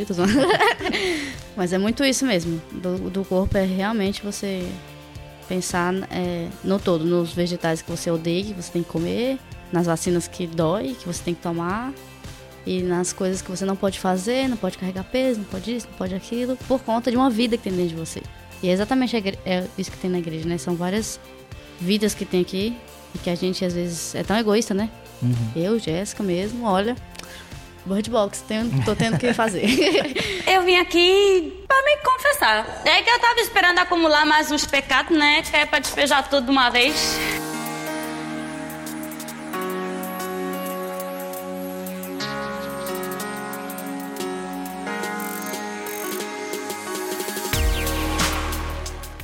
Quais os limites e dificuldades em ouvir os pecados de outrem? Essa questão do ouvir, é, ela também tem que ter um- bastante cuidado. Porque se uma pessoa confessa por um cara que tá muito querendo ouvir, querendo fofocar, vai cair nos problemas que a gente citou. Então, o ventilador. eu acho que ah, a pessoa que ouve, ela tem que ter muito a noção de que ela tá sendo um instrumento de Deus para a cura. Não tá sendo Nelson Rubens. Você tá sendo um instrumento de Deus para a cura. E você, quando ouve, você não deve ouvir e julgar ou se, se colocar é, melhor, né? O ser humano tem essa de quando ele tá na boa e os outros não estão, ele se acha o maioral, ele ri, ele acha bacana. Só que no corpo de Cristo não é isso. Você tá vendo uma parte do seu corpo revelando um problema que ela quer melhorar. Então você como ouvidor, você tem que ter paciência, você tem que ouvir e prestar atenção e você tem que, se você é, é, tem algo para falar, você fala. E se você não tem, você ouve, você expressa. Perdão? Não inventa. É, não inventa. você expressa a sua vontade em ajudar e ora, ora bastante com relação a isso. E eu acho que são, são atitudes externas, mas assim, o interno é essencial. Você ter no coração que isso é algo é, extremamente importante na vida cristã e na vida da pessoa, tem que estar tá, é, borbulhando no seu coração justamente isso. Que você está sendo um agente e que a vida espiritual da pessoa pode mudar depois desse, dessa situação. Então, assim, por mais que você escute uma coisa cabeluda, e aí vem a questão do limite, né? Talvez é, é algo que é muito para você ouvir, e, aí eu, eu não sei detalhes, mas é. É essencial você respeitar a, a, a individualidade da pessoa. A pessoa que, que, que, que tá se confessando é um ato de quebrantamento, entendeu? Ela não tá, ela não tá confortável nessa situação. Então você não tem que zombar, você não tem que fazer. É, você não tem que deixar essa pessoa pior do que ela já tá. Você tem que ser um, alguém que ela enxergue é, confiança, que passe confiança, que a pessoa enxergue que depois desse momento é, a minha informação ela vai estar com alguém espiritual que vai lutar comigo, que vai é, entender o, o, o, a, o ponto que eu estou e vai batalhar comigo para mudar isso. E, e, se a gente não, não enxerga é, ouvidores dessa forma, a gente tem que ter mais pessoas que se colocam como ouvidores, né? Que, que, que busquem é, essa posição para a gente conseguir saber com quem contar. Eu lembrei de uma experiência engraçada que eu. Foi engraçado, né? Interessante. Lá na, lá na MCM, eu falo bastante da MCM, tô nem aí pra você que está ouvindo, tá? Você tá é. falando comigo e com o João, filho. Vocês você tá à vontade, você tá à vontade. Mesmo. Pior que a gente, não tem. Pior que o João, que o João já deve ter, ó, ouvido uns. Tô brincando. É, eu passei por uma situação interessante. Lá na, lá na MCM, foi a primeira vez que eu ouvi alguém confessar um pecado. Eu era. Eu era mais velho, eu acho que a pessoa era, tipo, adolescente. Uhum. E ela não era de lá, ela não era aluna, era uma, uma filha de uma obreira lá. E a gente acabou fazendo amizade e tal. E ela tava, tipo, meio desviada assim. E aí a gente começou a, a conversar e tal. E ela falou: Jéssica, eu preciso conversar com você. Quando ela falou isso, me deu um desespero tão grande. Porque assim, eu pensei: Meu Deus, a pessoa vai falar comigo, vai me contar. E o que, que é que eu vou falar pra ela? Eu, assim, eu acho que do ouvinte é isso, ver o que, que eu vou falar pra pessoa. Será que eu estou espiritualmente bem para falar pra essa pessoa? Será que Deus vai falar no meu coração uma palavra profética diretamente para o coração dela? Você vai falar, ó, oh, tem que ver isso aí. É. então eu lembro que eu fiquei desesperada, eu passei o dia inteiro desesperada e ela ia conversar comigo só à noite, que era o tempo que eu tava livre, né? Acho que era. Enfim. Eu sei que eu peguei a Bíblia, li tanto versículo na, no dia e orei tanto, eu fiquei, Deus, Senhor. E aí quando eu fui ouvi-la, é, ela foi contando, contando, e aí eu lembro que eu fui ouvindo. O meu desespero, assim, meio passou e, e, assim, no começo realmente eu fiquei pensando o que, que eu vou falar, o que, que eu vou falar. E eu acho que eu nem tava prestando atenção. Mas depois eu me toquei, falei, caraca, a pessoa tá falando e eu tô, tipo assim, sendo egoísta. Porque isso é egoísta, você ficar pensando o que, que você vai falar, por mais que seja preocupante, mas é tipo assim, eu tenho que me sair bem, entendeu? E aí eu parei e comecei a ouvir o que ela tava falando. E aí eu fui ouvindo, ouvindo, ouvindo, ouvindo, ouvindo. E, no final, assim, eu acho que eu nem falei muita coisa, acho que eu orei por ela só. É, e aí foi muito legal. Isso porque eu acho que eu falei isso no início. É, é de você ouvir a pessoa. Porque a gente, a gente realmente se preocupa no que você, no que falar. Mas, cara, não se preocupe no que falar, porque depois que a pessoa terminar, é, sabe, mesmo que você não tenha nada para falar para ela, só ora. Mas assim, o importante mesmo é você ouvir, porque se a cura tá no falar, assim, eu acho que é, não é no ouvir, né? Ouvir é importante, mas a cura tá na pessoa confessar. Então você escuta com, com atenção e não fica pensando no que você vai falar ou, que, ou no que. No conselho que você tem que dar pra pessoa. Porque eu acho que um dia desse eu conversei com uma, uma amiga minha, não sei o que, e ela falou: Ai, eu não sei o que, que eu te falo. Aí eu falei pra ela, eu, quero, eu não quero que você fale nada, não, velho. eu não. Oxi! Me escuta só, caramba. Porque eu não tô, não tô te pedindo conselho. Se eu pedisse conselho, eu ia falar, então, eu quero que você me ajude nisso, Exato. nisso e nisso. Mas eu estava querendo só abrir meu coração, sabe? Às vezes você que tá falando, você não quer realmente que a pessoa fique te dando sermão, ou sei lá, te citando um monte de versículos. Você só quer que a pessoa te escute. Então isso é, pra mim, é o mais importante de tudo. Da, da pessoa que, que escuta, é você escutar com atenção o que a pessoa fala. E não tem o que falar, não fala, não inventa, não improvisa, não fica. é, como é que aquelas pessoas fazem aqui na Assembleia? Pra não ficar só nas minhas palavras. Como as pessoas fazem? É aqui na Assembleia mesmo, aqui, né? Chegam aqui e falam, pra não ficar só nas minhas palavras, Ah, eu tá. queria citar o versículo, ou então vou cantar aquele hino e tal. Mas então, não faça isso. A pessoa tira um sonzinho, né, do nada. Deixa, eu- deixa eu cantar um louvor pra você agora. Dá um play no Ó, playback. Jéssica, pega esse tom aqui. É. Lá, lá. e eu tenho que procurar o tom no violão. Mentira. Mas escuta com muita atenção. E provavelmente, se você tá escutando com atenção e aquela pessoa com certeza é importante pra Deus, Deus vai te dirigir. Mesmo que seja não ficar calado ou não falar alguma coisa. Eu acho que é isso. Tem uma professora minha que dizia que o motivo das pessoas precisarem de psicólogo é justamente porque as pessoas não se escutam. Então, às vezes, você vai conversar com alguém, então você tá passando por uma dificuldade, você vai conversar com seu amigo, você começa a falar e ele começa a falar dos problemas, e aí, no final ninguém está se escutando, vocês estão brigando pra ver quem tem mais problema. Então, às vezes, a pessoa ela passa por essa etapa de conversar o pecado e no final estão os dois brigando pra ver quem é mais pecador. E sempre também nessa questão, às vezes, de uma ideia que às vezes nós temos que nós precisamos falar algo. Sim, Nós precisamos ser o, o, o- profeta Elias na, na terra. Entendeu? Então eu vou trazer a palavra de Deus para aquela pessoa, Exatamente. sendo que às vezes a pessoa de fato ela só precisa falar. E a partir do momento em que nós estamos mais preocupados conosco do que com a pessoa, nós não vamos poder ajudar. Sim, E estar mais preocupado com o outro do que com a nossa pessoa é nós ouvirmos a pessoa e buscar ajudá-la e não buscar ajudá-la naquilo que ela precisa e não estar preocupado conosco com aquilo que nós vamos fazer para a pessoa, aquilo que nós podemos ajudar para a pessoa. O quão maravilhosa e única e espetacular será a nossa intervenção na vida da pessoa. Quando é como se a gente fosse, tipo assim, é, fosse querer ser, tipo, Deus na vida da pessoa, É. né?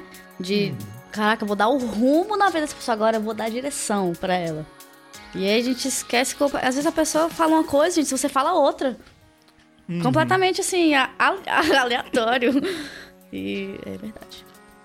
Tem um, tem um amigo meu conheço que às vezes eu, eu sei que assim, eu vou conversar com ele e ele não vai me ouvir. Porque ele vai tentar me ajudar. Uhum. Sou muito grato pela tentativa de ajuda, mas ao mesmo tempo, tem hora que. A tentativa foi quase válida. Porque tentou me ajudar, foi, foi bom saber que alguém tá tentando me ajudar, mas ao mesmo tempo, a parte do ser ouvido não não veio.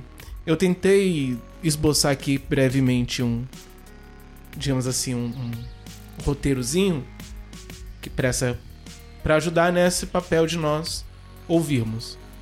O primeiro passo seria nós termos uma vida com Deus, que acho que antes de mais nada nós temos essa vida com Deus, essa conexão com Deus é fundamental, não só para transmitir essa confiança, mas para também sabermos na hora como lidar. Sim.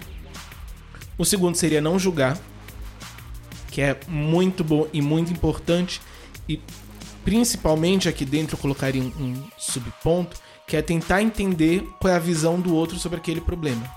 Que às vezes o outro não precisa que você diga para ele, mostre bi- biblicamente que é pecado. Ele sabe que é pecado. Ele tá confessando, inclusive, porque ele sabe que é pecado e ele tá com dificuldade. Então você não precisa julgar e falar, meu Deus, você fez isso, mas isso aqui e aqui e aqui tá mostrando que é errado. Não. Às vezes você só precisa ouvir, porque o espírito que habita nele já, digamos, fez essa etapa de julgamento, ele já sabe a posição de Deus. Não precisa que você vá e julgue ele novamente. Bird Box. Bird Box. Então, nós temos isso em mente, nós precisamos ouvir a pessoa e não necessariamente emitir um julgamento. Porque muitas vezes ele já vai ter a compreensão de fato de que aquilo é errado ou não. Se é o caso da pessoa que ela está cometendo algo errado, mas não sabe, aí é outra, uhum. outro ponto, outro aspecto que já trabalhamos nos episódios anteriores. Aqui não, nós estamos falando de alguém que sabe que aquilo que ele está fazendo é errado e ele vai confessar. Então, nesse momento, ele não precisa que essa ponte que ele está estabelecendo seja fechada por o julgamento. Precisa, ao contrário, que seja fortalecida essa ponte, essa unidade, porque o que ele está precisando não é ser informado do quão errado ele está, mas de força uhum. para poder fazer o certo. E o terceiro seria justamente se ouvir antes de falar. Então nós buscarmos ouvir e compreender qual é de fato o problema da pessoa, qual é de fato a dificuldade da pessoa e o que é que ela também precisa. Que às vezes ela só precisa falar, às vezes ela precisa que você ore com ela, às vezes ela precisa de alguém para prestação de contas, às vezes ela precisa de alguém para de fato julgá-la e enfiar, jogar versículos bíblicos na cara dela. Uhum. Pode ser também, mas você só vai saber disso se você ouvir. ouvir. Uhum. E aí nisso eu colocaria também um subponto aqui que é não ser curioso. Que é entendermos também que é o mais importante desse processo é a relação dela com Deus, não necessariamente todos os fatos do acontecimento. Uhum. Então você não precisa necessariamente estar é, tá conversando e ficar perguntando, querer saber todos detalhes, os detalhes, né? as minúcias. Não. O importante é como a pessoa a partir disso está com Deus e como Deus está com a pessoa a partir disso. E não necessariamente uma investigação para descobrir cada detalhe daquilo que aconteceu. E aí o ponto 4 seria orar pela pessoa e orar com a pessoa. Uhum. Então, até indo contra essa questão de ser Deus na vida da pessoa, precisamos lembrar que não precisamos ser Deus na vida de ninguém, porque já temos um Deus que é onisciente, onipotente, onipresente. Então, se alguém tem pelo menos um desses três atributos, pode até tentar. Se não, acho que nós temos um Deus muito melhor para poder assumir essa função e nós temos, com, através da oração, um contato direto com Deus. Então, nós temos que entender que o mais importante do que qualquer coisa que nós digamos é a nossa oração. Porque não somos nós agindo na vida da pessoa, mas é nós entrando em contato com Deus que é quem vai de fato agir na vida da pessoa. Pode ser diretamente com a pessoa, pode ser através de nós. Sim. É a continuação do versículo, inclusive, né? Sim. E, por fim, ver se dependendo não seria necessário uma prestação de contas. Então, pode ser que a pessoa tenha cometido, digamos, um pecado pontual. Pode ser que ela esteja passando por uma forte tentação e numa constante iminência de cometer o pecado ou um pecado constante. Nesses casos, dependendo, ela precisa não só conversar uma vez, mas sempre estar acompanhada. Né? Sendo acompanhada. Então, depois desse primeiro momento, o passo final seria ver isso. Uhum. Como lidar com isso a partir de agora? Sim. Se é só algo pontual, se precisaríamos de fato de um acompanhamento depois.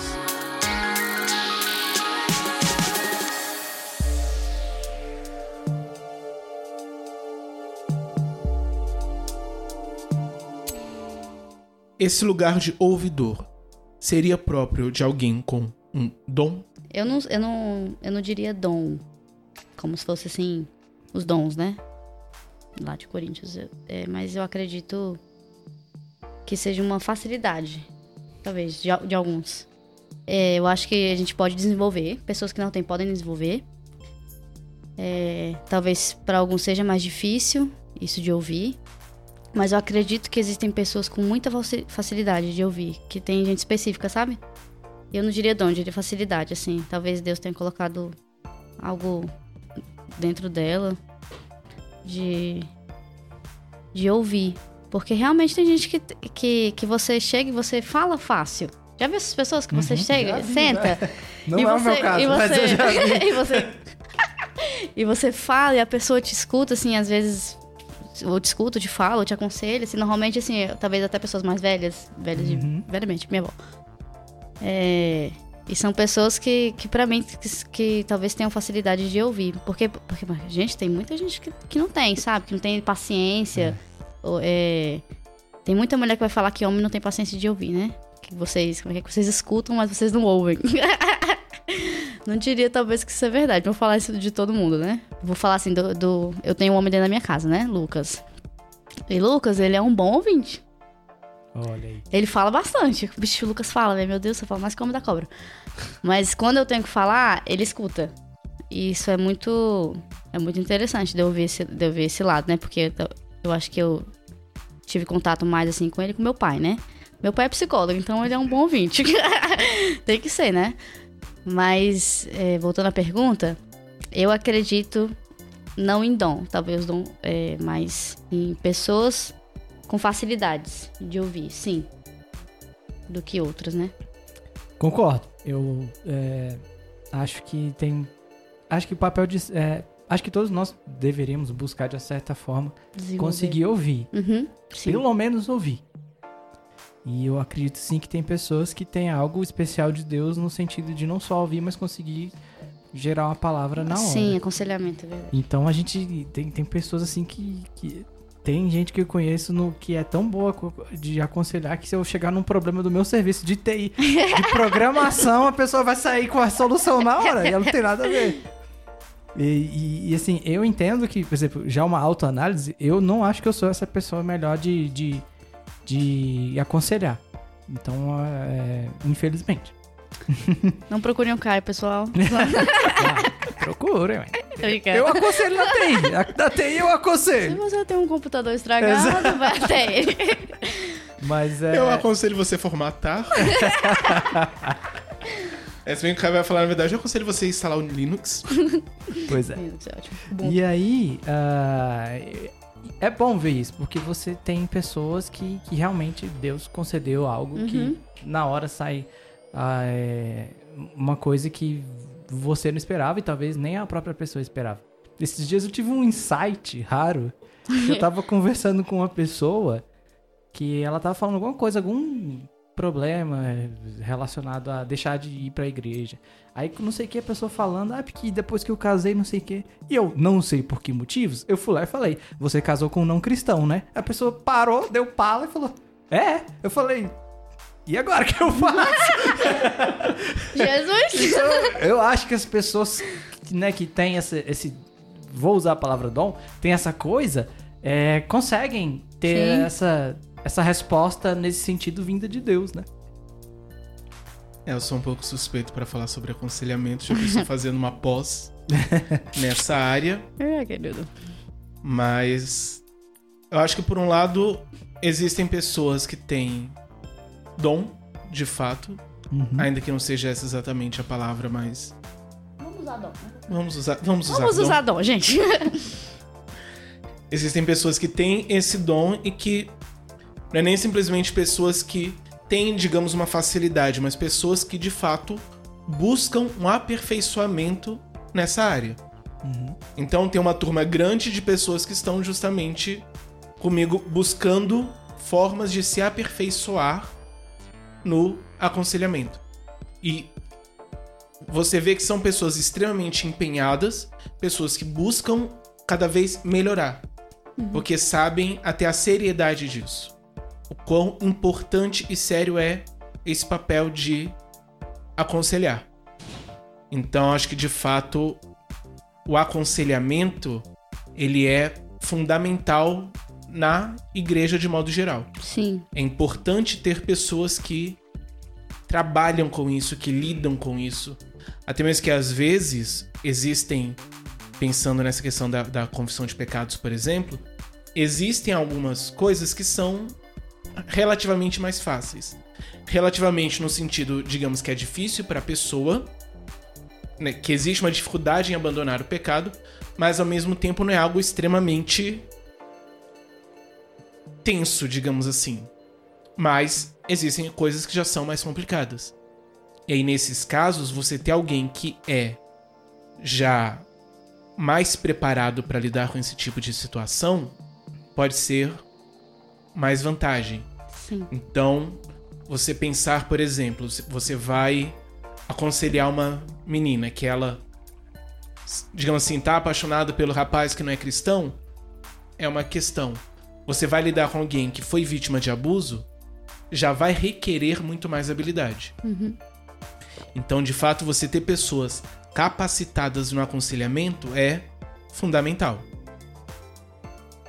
Mas ao mesmo tempo, nós precisamos entender que não é porque, digamos, existem pessoas entre aspas mais capacitadas, entre aspas com o dom, que as demais pessoas não têm essa função.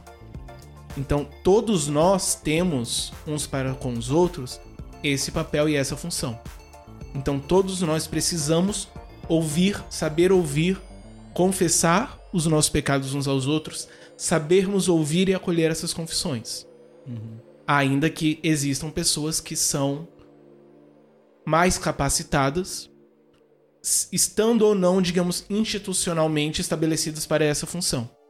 Que às vezes você pode ter pessoas que a instituição estabeleceu como conselheiros e que, dependendo, não estão tão capacitadas, mas o principal que eu diria é que você pode ter pessoas que são extremamente capacitadas, mas não estão oficialmente nessa função. Então você pode ter de fato pessoas com esse dom, com essa capacidade, com até mesmo uma bagagem nessa área e que não estão. Então estarmos atentos para essas pessoas, para dependendo ou quando nós precisarmos confessar algo, às vezes é um pouco mais complicado até mesmo arranjar uma ajuda em uma determinada situação que alguém está passando, claro, respeitando a questão do sigilo, mas ao mesmo tempo o fundamental é termos essa noção de que não é essa organização institucional que vai estabelecer de fato quem que vai aconselhar, porque na verdade todos nós temos essa função. Alguns de nós temos, digamos, treinamento para isso, mas todos temos essa função. Assim como, por exemplo, pensar o evangelismo. Existem pessoas que são missionárias de carteirinha, mas todos nós temos o papel de pregar o evangelho. Exatamente. Eu ia, é, eu ia, eu ia falar exatamente isso. É, você falou os negocinhos do, dos, como se fosse cinco passos ou quatro, né? De ouvir, realmente, todo mundo tem que ouvir, assim como todo mundo. É, tinha, é, todo cristão tem que saber de Bíblia. Tem que saber a sua teologia, tem que estar bem firmado, né? Então, assim, todo mundo tem que saber ouvir. E, e pensando de corpo, existem pessoas específicas para cada coisa, né? Também é, eu, existem mestres, existem assim, a, a gente faz etade, mas o Sidney em cima, né? Então assim, a gente a gente escuta, mas existem pessoas mais, como você falou, né, que que são que são mais capacitadas, seja pessoas que têm naturalmente isso, ou pessoas que, inclusive a pessoa que tem naturalmente isso, pode buscar, é, com certeza, se aperfeiçoar mais tecnicamente. Então, é, eu acredito que na igreja a gente precisa muito, né? De bons ouvintes, mas a gente também precisa muito de pessoas é, profissionais. Seja, sei lá. Eu acho que vou dizer profissionais, porque, porque o, o- o psicólogo, ele. Ele talvez ajude melhor. Talvez não, com certeza ele vai te ajudar melhor se o caso for é, delicado, como abuso, ou sei lá, homossexualidade, ou, ou, ou whatever que seja. Ou TI. TI também. Não, isso a gente passa pro psiquiatra. Então, assim, eu, eu acho que se, se as igrejas colocassem, talvez, pessoas assim, seria muito mais interessante, porque a gente não teria tanto. Talvez tanta carga em cima de alguns, porque, assim, de líderes ou do próprio pastor da igreja, que tem que ouvir todo mundo. Quando, assim, o assunto é cabeludo, vai no pastor. E realmente, o pastor é muito importante, mas ele tem que lidar com tanta coisa que às vezes existem coisas que você poderia encaminhar para outros, né? Então, essa questão de ouvir hoje, cara, é, é muito. de ouvir de falar, né? É muito importante, meu Deus do céu. E eu, assim, eu, eu outra situação interessante. Eu tô cheio de situações hoje, viu? É, nesses meses passados eu passei por um. Não, não sei se era depressão, sei lá, eu sei que eu tive um, uma. Como é que fala? uma é down, não. Tava passando por um deserto. Mas é, Nossa, digamos. que menina assembleana. Caminhada do- caminhei no deserto, como a Aline Barros também. É, e eu che- fui, num, fui numa psicóloga, fui na Carla.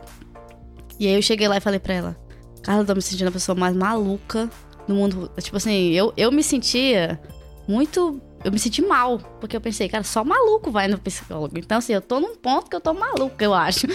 Aí ela falou, aí ela falou assim pra mim: Jéssica, aqui quase não vem maluco. Vem sempre muito Você é a primeira. Não podemos ver Você é que eu vou te caminhar aqui pro psiquiatra aqui do lado. então, assim, eu me senti mal, eu acho que é volta assim do, do, do limite do, da dificuldade de falar, né? Que é muito difícil falar. E aí eu fui nela e eu me senti mal por estar indo a um psicólogo, que era como assim, chega no fundo do poço, entendeu? Lembrei. É preciso o detalhe que seu pai é psicólogo, né? É, exatamente, mas não posso ir nele porque eu acho Não, que. tudo bem. né? A ideia que você tem de psicólogo, sendo que seu pai é psicólogo. Ah, é. é. Uh, vamos Você passar. abre a- Não é só terapia, continua. É, vai. E, é, e aí eu fui nela e foi libertador, como confessar. Uhum. Assim, foi uma cura, porque. E ela era profissional, então ela conseguiu me ajudar muito melhor do que talvez eu chegasse pro um. pro Caio, da TI. Olha, aí E começou o ele- preconceito já, velho.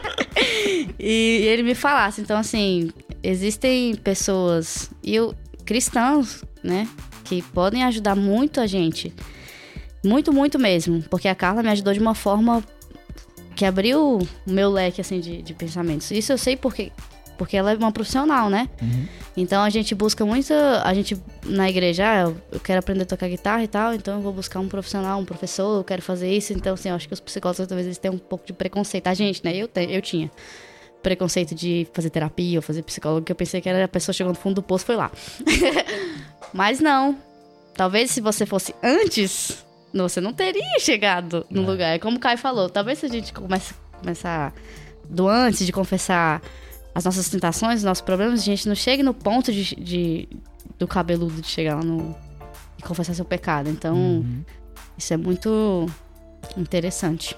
De fato, é fundamental nós termos esse cuidado com nós mesmos de procurarmos muitas vezes o profissional e principalmente ter essa noção de que é muito melhor procurarmos antes de chegarmos no fundo do poço, principalmente psicólogo. Eu falo, inclusive, enquanto psicólogo, o trabalho é muito mais difícil quando é a última opção é o psicólogo. Então, muitas vezes quando nós estamos começando a ter algumas dificuldades e nós precisamos de ajuda de algumas pessoas para nos organizarmos, seja psicologicamente, seja espiritualmente, precisamos buscar esse tipo de ajuda. E aí termos isso em mente também de que em alguns momentos vamos precisar de pessoas mais qualificadas, mais capacitadas para poder nos ajudar, mas também vamos precisar de outras pessoas Sim. no corpo da igreja que vão nos ajudar. Porque eu diria até que é um problema que nós temos um pouco hoje na organização da igreja, que é essa ideia de que existem pessoas que estão estabelecidas em determinadas funções e essas e tão somente essas têm esse papel, enquanto as demais pessoas estão tranquilas. Então, você tem essas pessoas que elas têm de fato esse lugar no corpo, enquanto as demais pessoas elas estão livres para viver a vida como quer, sendo que na verdade não. Todos nós temos um papel no corpo de Cristo. Mas isso é tema pro próximo episódio.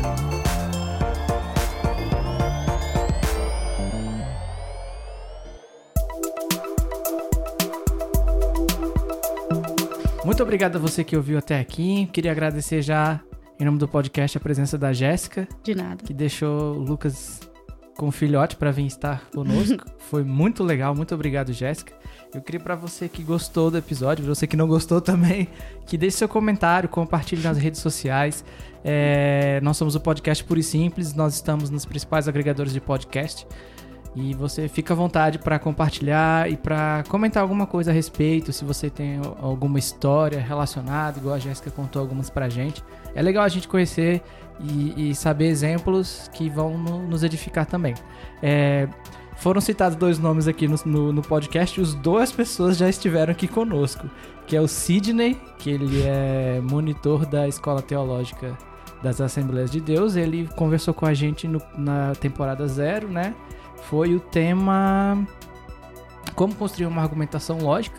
Então quem quiser ouvi-lo pode acessar também no nosso site. E a Carla também esteve aqui conosco falando, lidando com o que nos impede de falar em pertencer.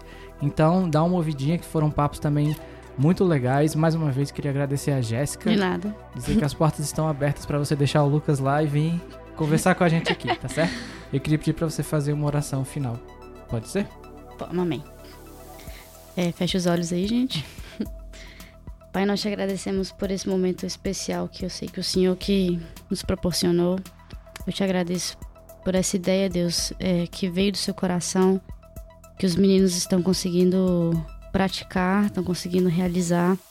Eu te agradeço pela vida deles, Senhor. Eu te peço que o Senhor os abençoe imensamente, que venham mais ideias vindas de ti, que o Senhor os enche de sabedoria e de graça, Deus. Que o Senhor abençoe o Caio é, nas edições, Senhor. Que o Senhor abençoe ele de verdade, Pai. Abençoe o João. Abençoe o Lucas, Pai. Quem mais fosse envolver nesse projeto, Pai. Eu te agradeço por isso. Te agradeço porque através disso a gente pode abençoar é, mais pessoas. A gente pode abençoar o seu corpo. E eu te agradeço por isso, Pai. Eu te peço que cada pessoa que escute, Senhor, esse esse podcast, Pai, que a sua palavra entre no coração, Deus, dessa pessoa. E que a semente, Deus, de confessar, de se abrir, é, possa fluir, Pai, no coração dela, que o seu espírito possa quebrantar os corações. E que o Senhor possa abençoar, Senhor, as pessoas, que o Senhor possa, o seu espírito possa fazer com que a gente fale mais, que a gente se abra para que haja cura no, no meio da igreja, para que haja cura nos corações, Deus, e que a gente possa ser uma igreja mais santa, mais limpa e que a gente possa se edificar mais, Pai. Em nome de Jesus eu te peço pela nossa juventude, que o Senhor nos dê força, que o Senhor nos dê graça, Pai, que o Senhor nos levante, Senhor, no meio dessa geração, como luz, Pai, que possamos ser luz no, em qualquer lugar que a gente esteja, Senhor. Em nome de Jesus eu te peço que o Senhor nos abençoe, abençoe os nossos corações. Em nome de Jesus, Senhor. Amém.